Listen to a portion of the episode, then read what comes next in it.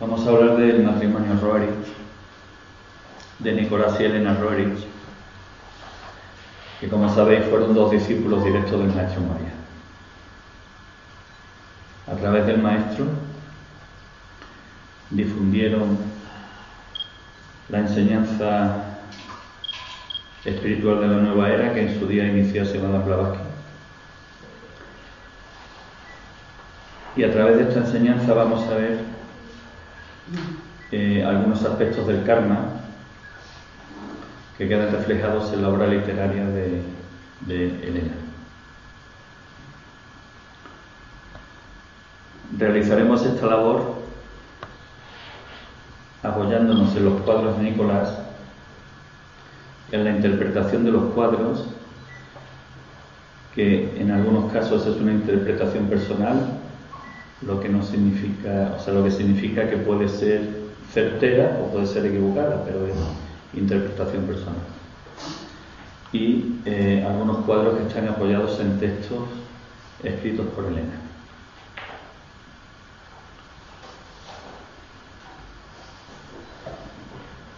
Nicolás nació en San Petersburgo el 9 de octubre de 1874. Pintó aproximadamente 7.500 obras que tienen una característica común, y es que su contemplación de modo continuado relajan el espíritu.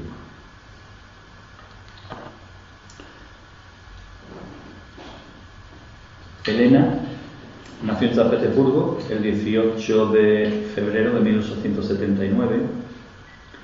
Fue una precursora, una precursora de la nueva era, de la era de Acuario, y transmitió lo que esta era va a representar para el ser humano. Y además fue una gran luchadora en defensa de la condición humana y espiritual de la mujer. Contrajeron matrimonio el 28 de octubre de 1901 y fruto de este matrimonio nacieron dos hijos, Yuri y Svetoslav.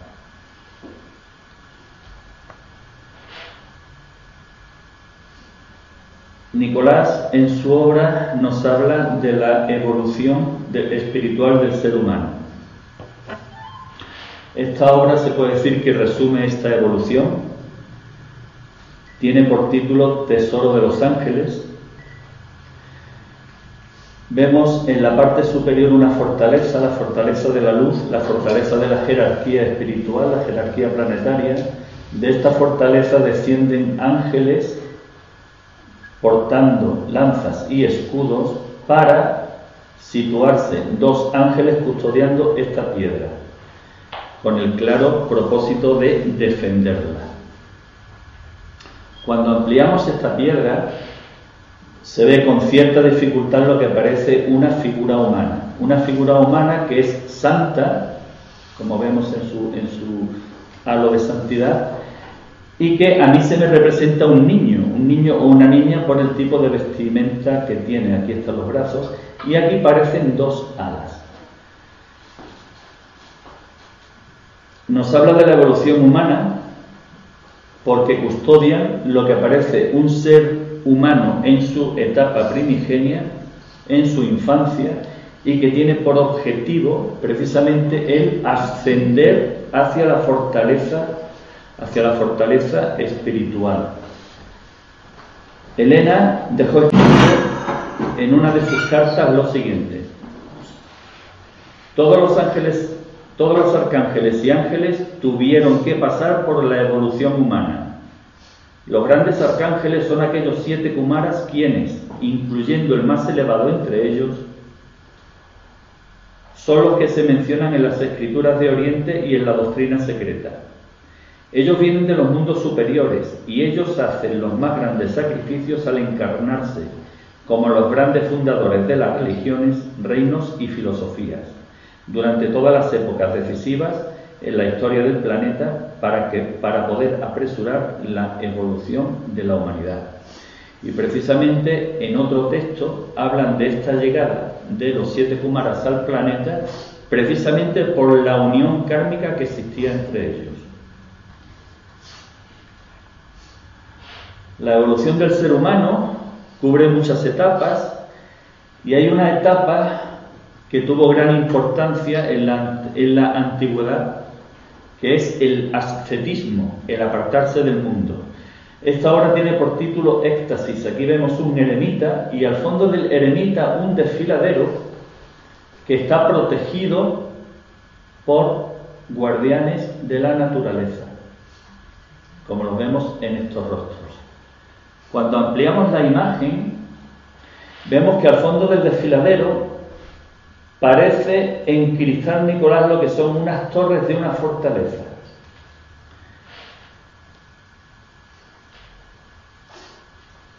Y si volvemos a ampliar la imagen en otro aspecto, vemos que el eremita tiene los pies aprisionados. ¿Qué nos quiere transmitir Nicolás con esto? Que el ascetismo, el apartarse del mundo, no es el camino para llegar a la jerarquía. El camino es la convivencia con todos nuestros hermanos, con todos los seres humanos.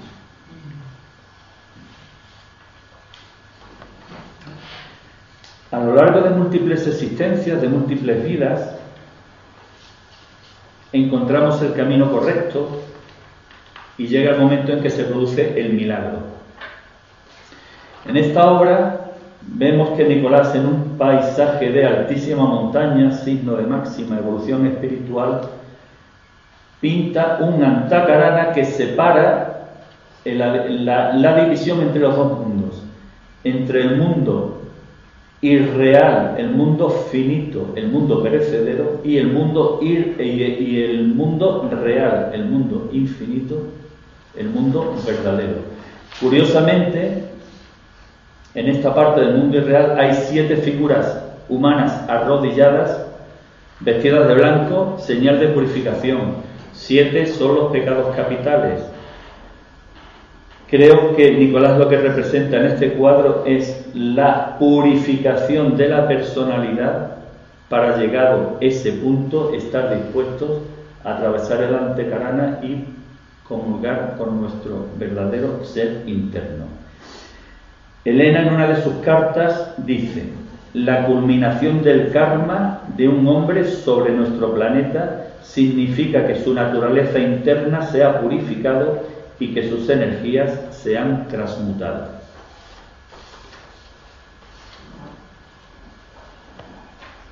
Para transmitir todas estas enseñanzas, Nicolás y Elena realizaron muchísimos estudios y la mítica expedición a Asia Central, en la que, siguiendo esta ruta, suma un total de 25.000 kilómetros en el que tuvieron múltiples vivencias y varios intentos de asesinato.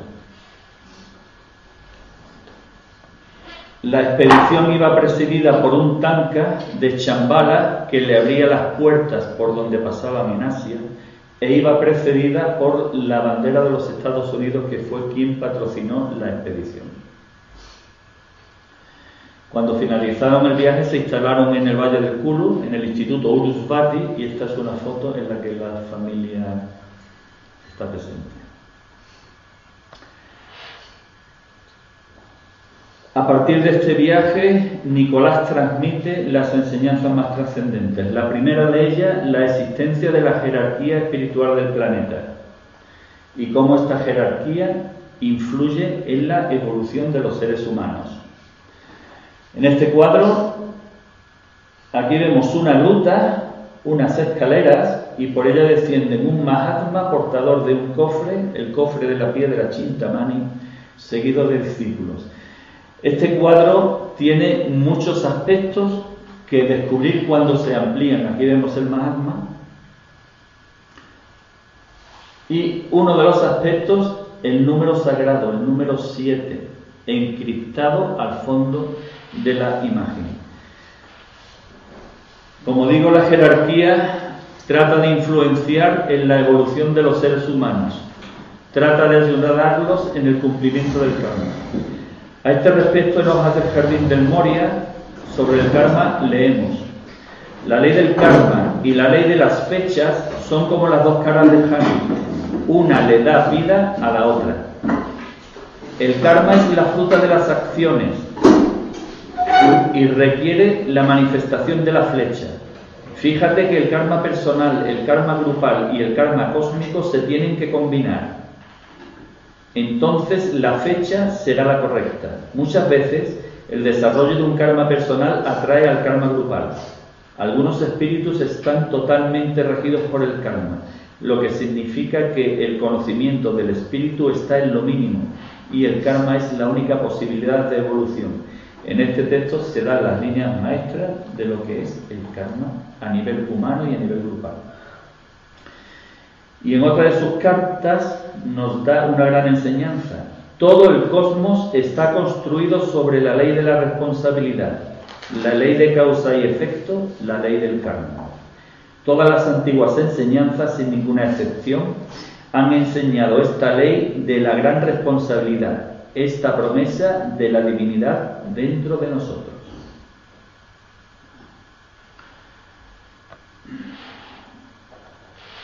La Shintamani nos habla de la leyenda conocida en todo Oriente que nos dice que un meteorito descendió desde Orión como regalo a los seres humanos.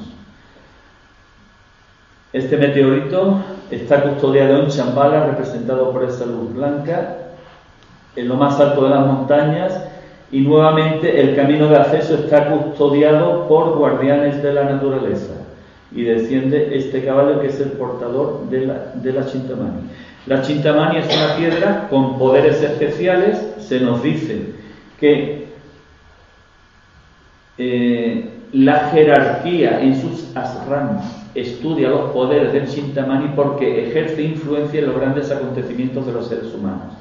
Y se nos dice también en diversas leyendas que solo han sido poseedores de la Chintamani, de una porción de la Chintamani, los seres puros, los seres que realmente han sido merecedores de ello. Diversas ampliaciones de esta obra, vemos aquí, este cofre es el cofre que en la presentación vimos que portaba Nicolás en una de sus manos. ¿Por qué? Porque Nicolás y Elena han sido, que se sepa, los últimos portadores de la Chintamani. Una nueva versión de la Chintamani.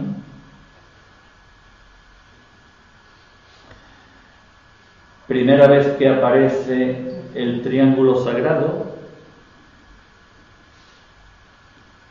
el cofre al que he hecho referencia, la porción de Shintamani que llevaron, y hay que decir que la parte principal de la Shintamani es la que, según las leyendas, corona la famosa torre de Chambala que da la que quienes pueden verla, la luz que emite la luz de Chambala.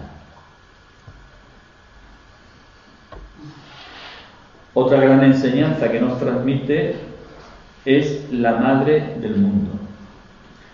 En esta versión nos habla de la influencia estelar que tiene la humanidad, que tiene las estrellas sobre la humanidad, el cinturón de, Orión y la Osa Mayor. Y esta estrella deduzco que es Venus, puesto que definen a Venus en sus escritos como la estrella de la madre del mundo.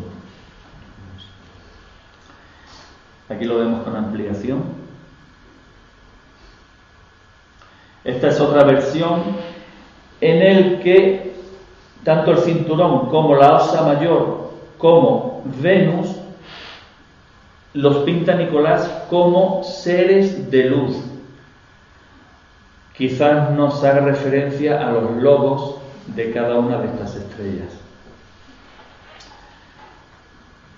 Respecto a la Madre del Mundo, en Hojas del Jardín del Moria leemos, ya les he hablado sobre la Madre de Buda y de Cristo.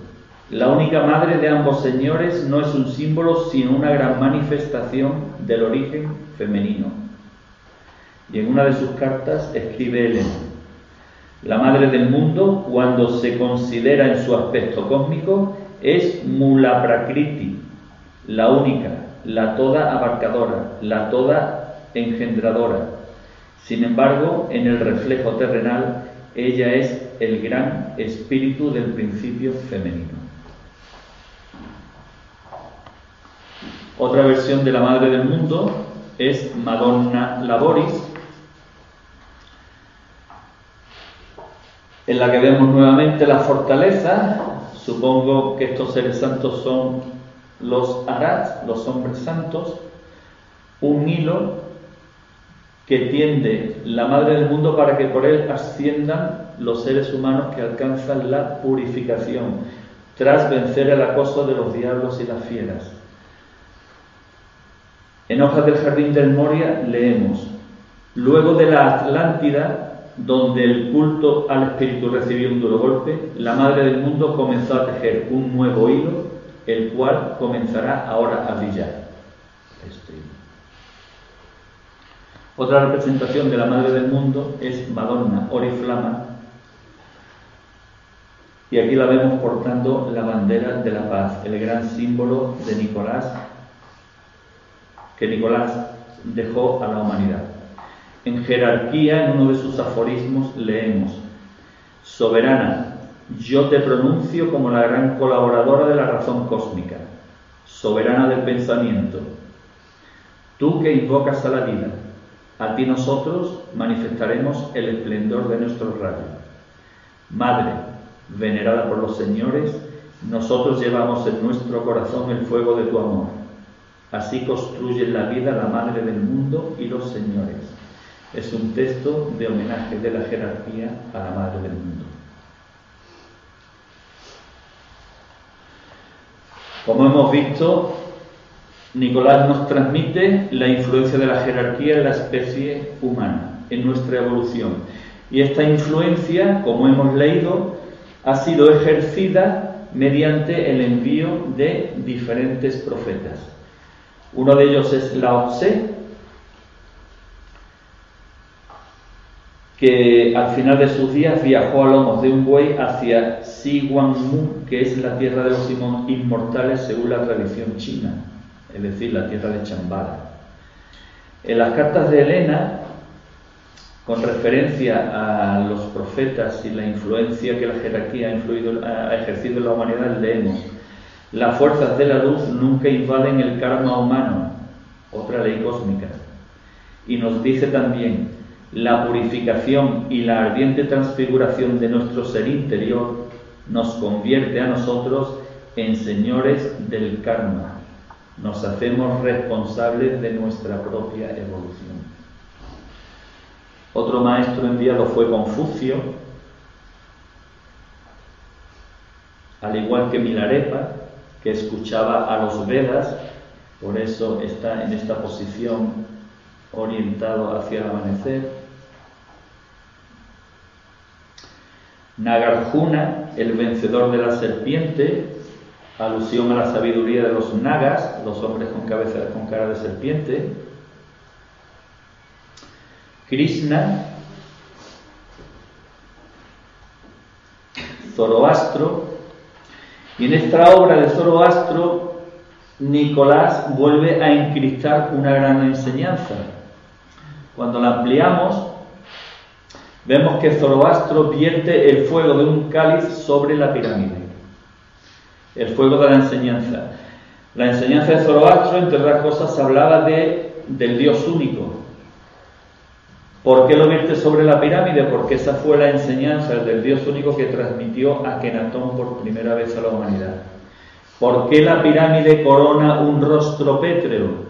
Porque la tradición nos dice que la cultura egipcia se cimenta en los restos de la cultura atlante. Otro enviado, Moisés el líder,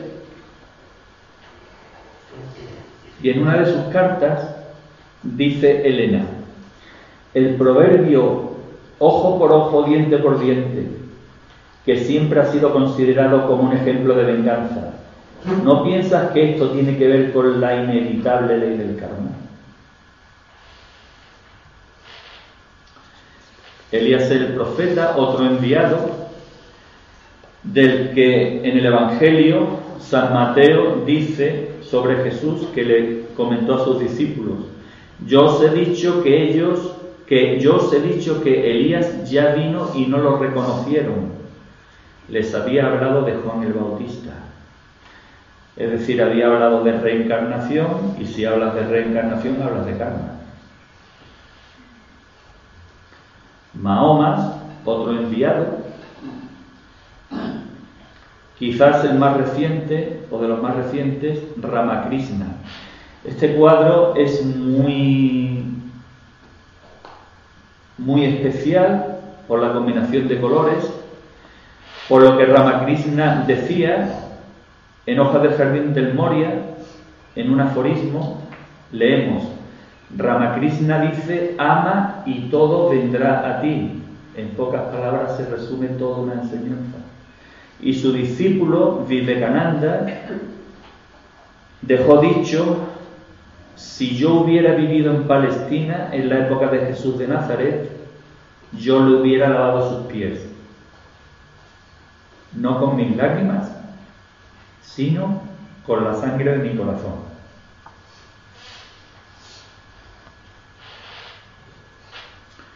Cuando ampliamos la imagen, vemos que Ramakrishna porta con devoción en sus manos su alma bendita, que ha adquirido las cualidades divinas de la voluntad, poder, el amor y la sabiduría.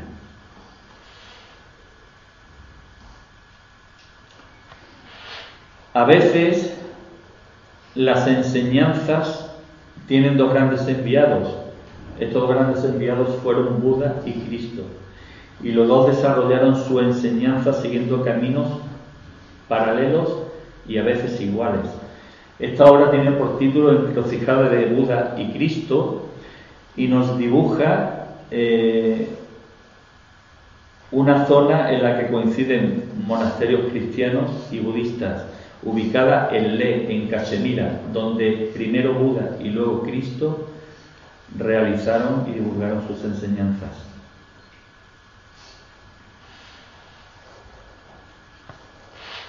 Buda fue el primer enviado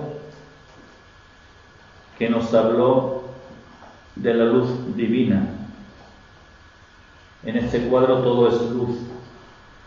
Nos habló de nuestra naturaleza divina y nos enseñó que esa naturaleza divina debemos conquistarla, cada uno de nosotros. Por eso el cuadro tiene por nombre Buda el Conquistador y siguiendo sus pasos, el Maestro Jesús el Cristo, que también nos habló del karma. En el Evangelio de San Mateo leemos, habéis oído que se dijo a los antepasados, no matarás, y cualquiera que cometa homicidio será culpable ante la corte. Pero yo os digo que todo aquel que está enojado con sus hermanos será culpable ante la corte. Y cualquiera que diga raca a su hermano será culpable delante de la Corte Suprema. Y cualquiera que diga idiota será reo del infierno.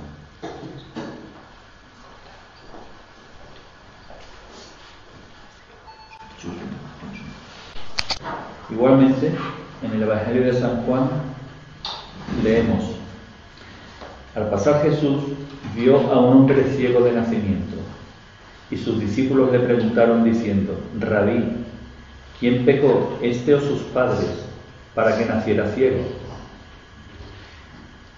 Se cuestiona Elena. ¿No revelan estas preguntas que los discípulos sabían de la ley del karma y que Cristo tampoco rechazaba esta nación?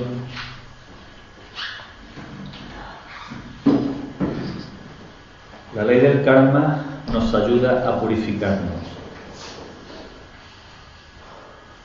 y con ello construimos nuestro cuerpo de luz. En una de sus cartas escribe Elena, Cristo no desmaterializó su cuerpo durante la transfiguración, sino que se apareció ante sus discípulos en el cuerpo sutil. Asimismo, su resurrección ocurrió precisamente en el cuerpo sutil. Recuerda cómo él no le permitió a María Magdalena que lo tocara, ya que tocar a un espíritu elevado en su cuerpo sutil podría causar la muerte debido a la diferencia de vibraciones. Esta obra tiene por título Isa el cráneo del gigante y en ella Nicolás nos transmite la enseñanza de la vida oculta de Jesús en Oriente, en Asia, y hace referencia a una leyenda en la que Jesús encontró una calavera de un gigante y a partir de ella le dio vida de ser humano. Igualmente en esta obra, El Camino, nos dice Nicolás que Cristo nos transmite que el camino espiritual que realizamos es un camino angosto y dificultoso, pero sobre todo su gran peligro es caer al abismo en el que las aguas torrenciales pueden acabar con nosotros, es decir, las emociones desmedidas. Y este es el cuadro en el que Nicolás nos transmite la más bella y la más grande de las enseñanzas. Tiene por nombre los signos de Cristo. Y este, esta obra viene acompañada de un texto de hojas del Jardín del Moria que nos da la explicación al cuadro. Un texto que os pido hagáis un intento para percibirlo con los sentidos del corazón.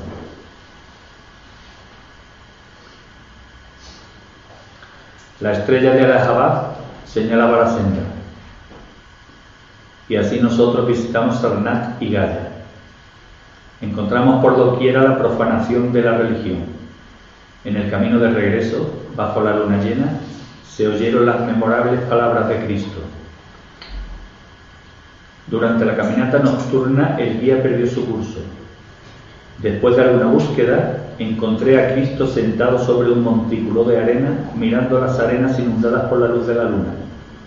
Yo le dije a él, nosotros hemos perdido el camino, debemos esperar la señal de las estrellas. Rosul preguntó, ¿qué es un camino para nosotros cuando el mundo entero nos está esperando? Entonces, tomando su callado de bambú, él trazó un cuadrado alrededor de la impresión de su pie diciendo, en verdad yo afirmo por pies humanos. Y haciendo la impresión de la palma de su mano, él la rodeó también con un cuadrado, verdaderamente por manos humanas. Entre los cuadrados, él dibujó la semblanza de un pilar coronado por un arco. Él dijo, cómo aún penetrará en la conciencia humana. Aquí he dibujado un pistilo y sobre él un arco, y he establecido las bases en cuatro direcciones. Cuando el templo sea edificado por pies humanos y manos humanas, en él florecerá el pistilo colocado por mí. Entonces deja que los constructores pasen por mi senda. ¿Por qué nosotros debemos esperar por la senda cuando está delante de nosotros? Entonces, levantándose, borró con su caña todo lo que él había dibujado y dijo, cuando el nombre del templo fuera pronunciado, entonces surgirá la inscripción. En conmemoración de mi constelación, el cuadrado y las nueve estrellas resplandecerán sobre el templo. El signo del pie y de la mano se escribirá sobre la piedra angular. De esta manera, él mismo habló en la víspera de la luna nueva, y el calor del desierto era grande. La estrella de la mañana es el signo de la gran época, la cual brillará como el primer rayo de la enseñanza de Cristo. Porque ¿quién sino Cristo alabará a la Madre del mundo, Él que ha sido tan vejado por el mundo? Dennos el arco del domo por donde entrar. Este texto y esta obra nos habla del gran mensaje que Cristo dio pero no entendimos o no entendieron. Y actualmente muchos seres humanos tampoco entienden. Somos seres humanos como Él fue, debemos caminar con pies humanos como Él lo hizo y con nuestras manos humanas como Él hizo, debemos construir nuestro templo interior. Cuando este templo interior esté terminado y coronado, será el momento en el que su energía se manifestará en cada uno de nosotros. Y además este texto hace una alusión al manta sagrado aún y hace una alusión a la palabra sagrada, a nuestro nombre sagrado.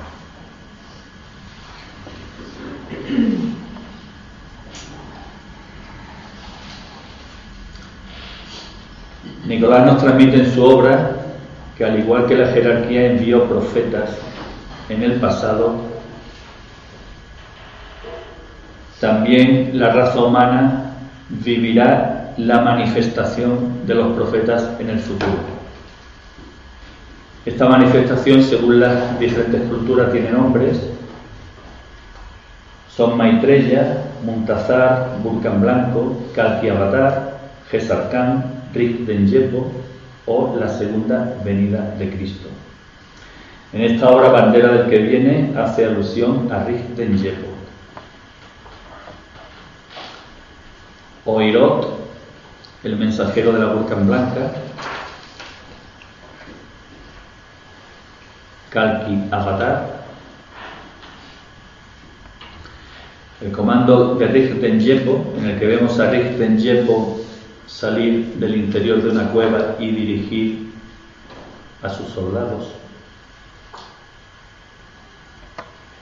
Maitreya el conquistador, nueva alusión a la conquista individual de la iluminación. La morada de Gesarkán. La morada de Gesarkán Hablamos ya de ubicación geográfica de montañas sagradas. Entre las montañas sagradas hay, uno, hay un monte venerado por todas las grandes culturas, el monte Kailas. Esta obra tiene por título Camino al Kailas, nueva versión de Camino al Kailas. O bien Monte N, el Monte Meru el Monte Moria. La montaña más sagrada del mundo, el Monte Kailas, el Axis Mundi, el centro y el origen de la Tierra.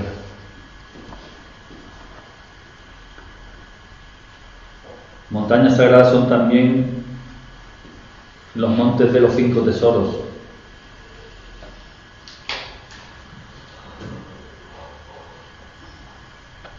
O Kanchenjunga. En esta obra Nicolás mediante la magistral combinación de colores, nos habla precisamente de la evolución humana. La primera necesidad que tiene todo ser humano es transmutar la personalidad. Por eso, en primer lugar, tenemos tonos violáceos. A medida que la transmutación se va efectuando en nosotros, va aflorando el amor. Como consecuencia de ello, somos cada vez más libres, más livianos como las nubes y estaremos en disposición de iniciar el ascenso a la cumbre de la montaña, al alcanzar el logro espiritual. Pero también se puede interpretar que las manchas oscuras que vemos son los riesgos de caída que tenemos durante nuestro avance. Las montañas rosas del Himalaya Y en estas montañas sagradas es donde se dice tiene su ubicación Chambala. Esta obra, mensaje de Chambala, vemos que un arquero desde la parte inferior lanza una flecha hacia arriba donde hay una fortaleza, alegoría a que el ser humano tiene que poner su intención en la fortaleza de la luz, en la jerarquía. En este cuadro ocurre al contrario, la flecha se lanza desde arriba, desde el cielo, hacia abajo, alusión a la influencia que la jerarquía ejerce sobre los seres humanos. Esta obra tiene por título Camino de Chambala.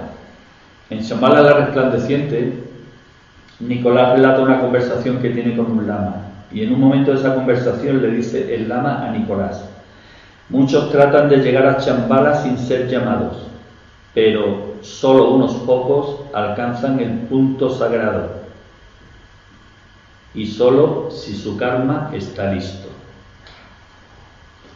Respecto a Shambhala, eh, Nicolás escribió que era un estado de conciencia. Sobre Shambhala se ha hablado mucho, hay muchas leyendas, y esta obra la pintó Nicolás en el año 1917 y tiene por nombre Isla Santa y hace referencia a la leyenda de la Isla Blanca. Sobre esta Isla Blanca, Andrew Thomas, que era discípulo de, de Nicolás, en su libro Chambala, Oasis de Luz, escribe lo siguiente. Isla Blanca, que era la morada de los grandes yogis. Tradicionalmente, el desierto del Gobi es el fondo de este mar muy primitivo y la isla es ahora un imponente macizo de altas montañas cortado por profundos valles. Alusión a Chambala es esta obra, Chut, el subterráneo, que habla de, aquella, de aquel pueblo que en un momento dado se, eh, se ocultó bajo la tierra. Kuan Yin, o la Virgen María, Isis, Tara, Sakti, según la cultura en la que se venere.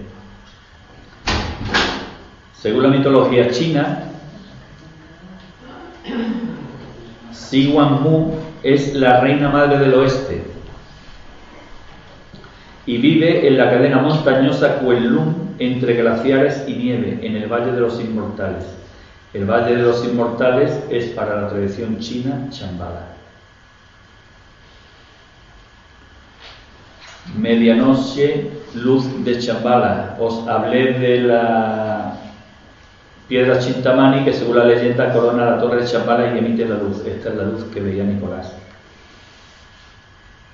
Y Chambala como lugar sagrado es un lugar protegido, gran espíritu de los Himalayas. Vemos cómo los seres, los guardianes de la naturaleza, protegen la entrada de la gruta.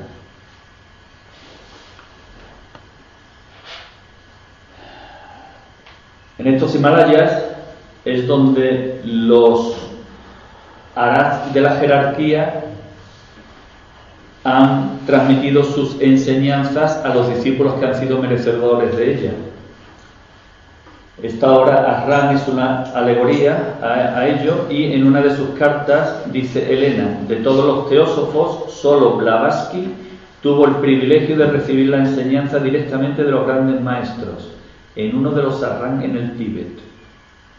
Y a continuación escribe, todos los Asram en el Tíbet están escondidos, encerrados e inaccesibles de Filadelfia. En los Ram, como decimos, los discípulos transmiten las enseñanzas. Esta obra tiene por nombre Lo más sagrado tesoro de las montañas.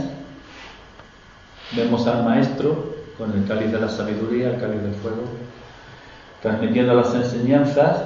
Tiene muchos mensajes ocultos y también puede ser una alegoría a nuestro corazón. Cuando estamos en el camino y tenemos la intención y estamos preparados, llega un momento en el que aparece en nuestras vidas el mensajero, enviado por la jerarquía. Este cuadro, El mensajero, es un homenaje que en el año 1925 hizo Nicolás a Elena Blavatsky. Esta es una versión posterior y hablamos de discípulos y en esta obra Fiat Rex se transmite precisamente este concepto.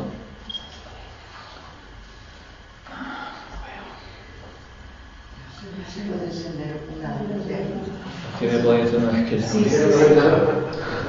Vamos a ver si abriendo aquí. O abriendo un poquito, sí.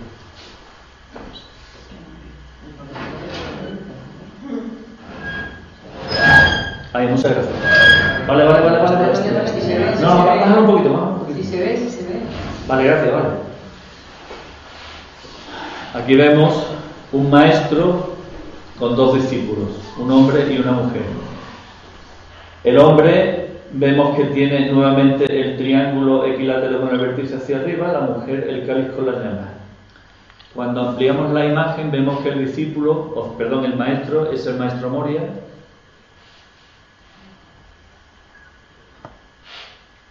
En la empuñadura de la espada nuevamente aparece el triángulo equilátero con el vértice hacia arriba y está la mujer con la llama.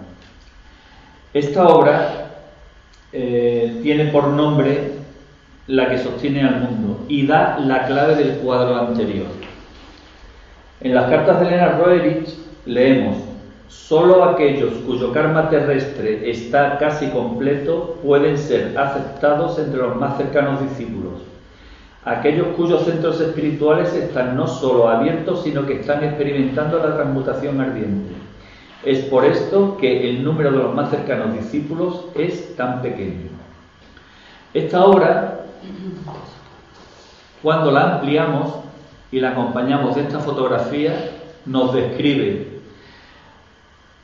a esta mujer que vivió en la Edad Media en Alemania, la condesa Uvo Uta von Wallenstein,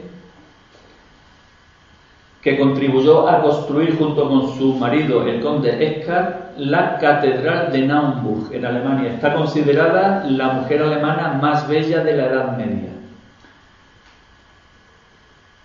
Y vemos que esta, esta mujer por el cuello, por la corona y por la posición de la mano es precisamente esta obra. Y esta obra, precisamente la mano izquierda, contiene el cofre de la piedra Chintamani, con lo que nos dice que los discípulos del cuadro anterior, o creo yo que nos dice, que los discípulos del cuadro anterior son Nicolás y Elena Roerich en aquella encarnación.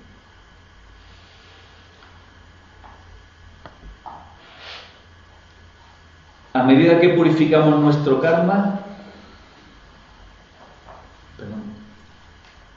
llenamos nuestro cáliz y, e intensificamos nuestra aura. Esto precisamente nos ayuda a que las consecuencias o los ataques kármicos o las deudas kármicas que pudiéramos tener puedan de alguna forma contenerse y suavizarse.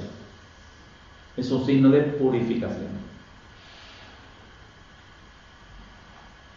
Y este cuadro representa la enseñanza del Agni Yoga. Respecto al Agni Yoga, leemos en Agni Yoga, precisamente, por nuestra decisión deberá ser llamada madre del, la madre del Agni Yoga, pues se ha consagrado a la prueba del fuego del espacio. Hace referencia a Elena Reis como la madre del Agni Yoga. Y en sus cartas dice Elena que el Agni Yoga trata con las transmutaciones ardientes más elevadas de todos los centros, que no pueden ser logradas por ningún método mecánico. Otra característica del Agni Yoga es que sus logros deben ser alcanzados en la vida diaria.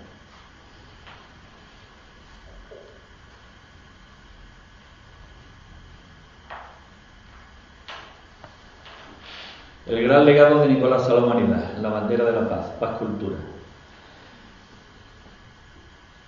Esta bandera tiene, eh, tiene mucho simbolismo, puesto que las dos figuras sobre las que está hecha son el círculo y el triángulo equilátero con el vértice hacia arriba. Respecto al triángulo equilátero, escribe Elena. El triángulo equilátero con el vértice más elevado es uno de los signos de la hermandad blanca. Y el círculo, cuyo origen está en el centro, se puede identificar con el, símbolo de Dios. Es un símbolo sagrado. Tiene muchas interpretaciones, pero yo me voy a centrar en su relación con el pensamiento, con la palabra y con la acción. En una de sus cartas dice Elena, el budismo dice, el karma es pensamiento. El karma individual, siendo fundamental y determinante, puede influenciar tanto la creación como la liquidación de todos los otros tipos de karma. Si una persona se hiere, hiere a otros. Todo está relacionado en el cosmos. ¿Cómo puede un hombre acelerar su karma? Yo respondo, mejorando sus pensamientos y motivos Precisamente nuestros motivos y nuestros pensamientos son los que crean nuestro karma. Los hechos, los hechos son factores secundarios.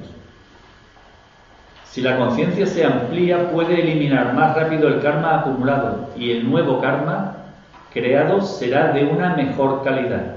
Más aún, el viejo karma no será tan temible debido a la purificación del pensamiento. En hojas del Jardín del Moria leemos, no puede haber misericordia cuando se tiene que cumplir con la ley del karma.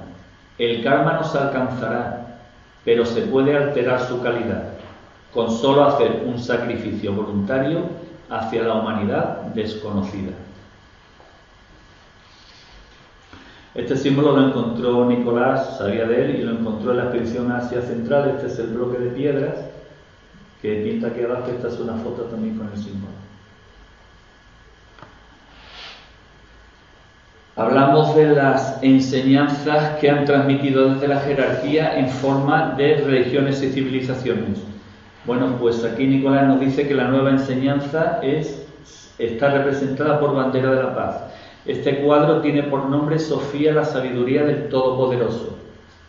Vemos que Sofía cabalga sobre un caballo portando la bandera de, la paz, rodeada por fuego ígneo, el fuego del espíritu.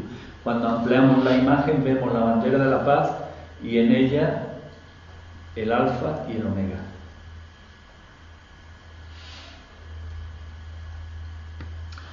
Cuando tomamos conciencia del karma, sabemos que el proceso de purificación kármica lo desarrollamos en el curso del Santana de nuestras vidas.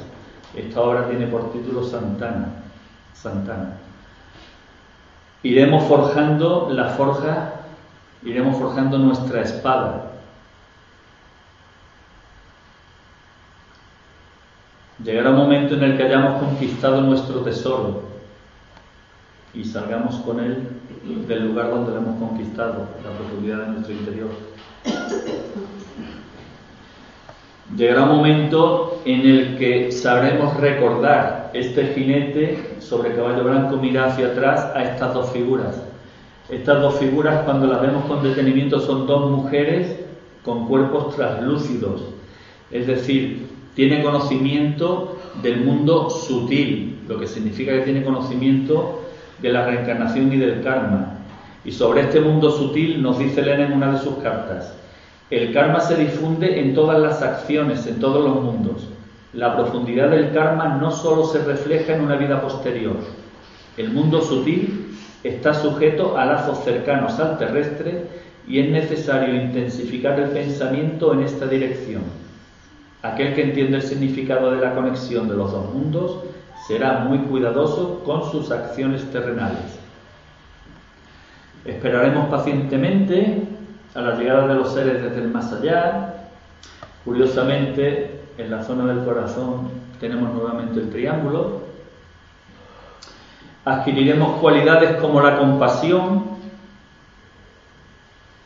la lealtad simbolizada en esta obra, Nos encantará mirar a las estrellas, reconoceremos en ellas nuestro origen y nuestro destino. Dominaremos la materia simbolizada por el cuadrado y habremos adquirido el conocimiento de las leyes universales simbolizados por el sol, la luna y las estrellas. Estaremos en paciente espera, en espera de uno, alcanzaremos el logro y desde el cielo se, congratularán con ello.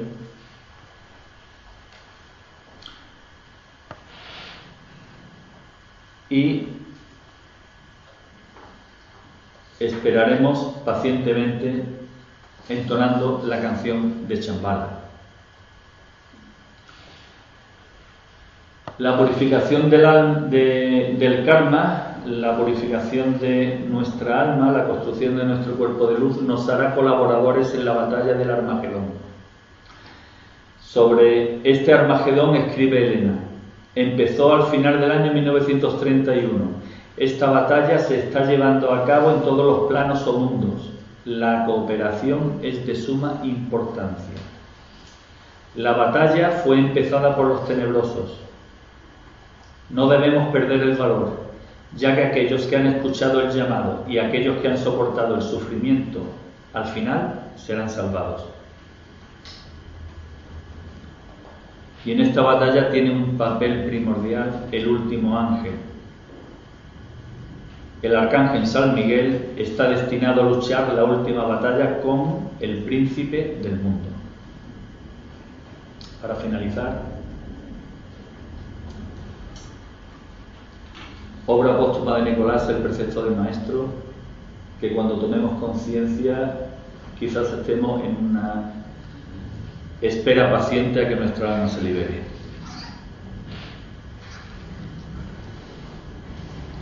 Escribe Nicolás, eh, perdón, escribe Elena en una de sus cartas. Todo es karma y todo es sostenido por el karma. Sin embargo, cuando terminemos una ronda del karma de un cierto ciclo, empezamos una nueva ronda sobre otros planos y otros mundos, y así, siguiendo esta línea, hacia el infinito. Cuando se habla de la culminación del karma, lo que se quiere decir es que el karma se termina únicamente para un cierto ciclo o planeta. Por tanto, la culminación del karma de un hombre sobre nuestro planeta significa que su naturaleza interna se ha purificado y que sus energías se han transmutado hasta tal punto que una continuación de la vida física en la Tierra no puede llegarle nada más. Precisamente, todos los elementos o energías que forman su ser han alcanzado ese estado de perfección que era el límite para este planeta. Un espíritu como este, dependiendo de su misión, o se queda en esferas superiores alrededor de la Tierra o se marcha a mundos superiores. Así pues, el pensamiento es la causa primera y también la corona de toda la creación. Los pensamientos gobiernan el mundo y en consecuencia gobiernan el karma.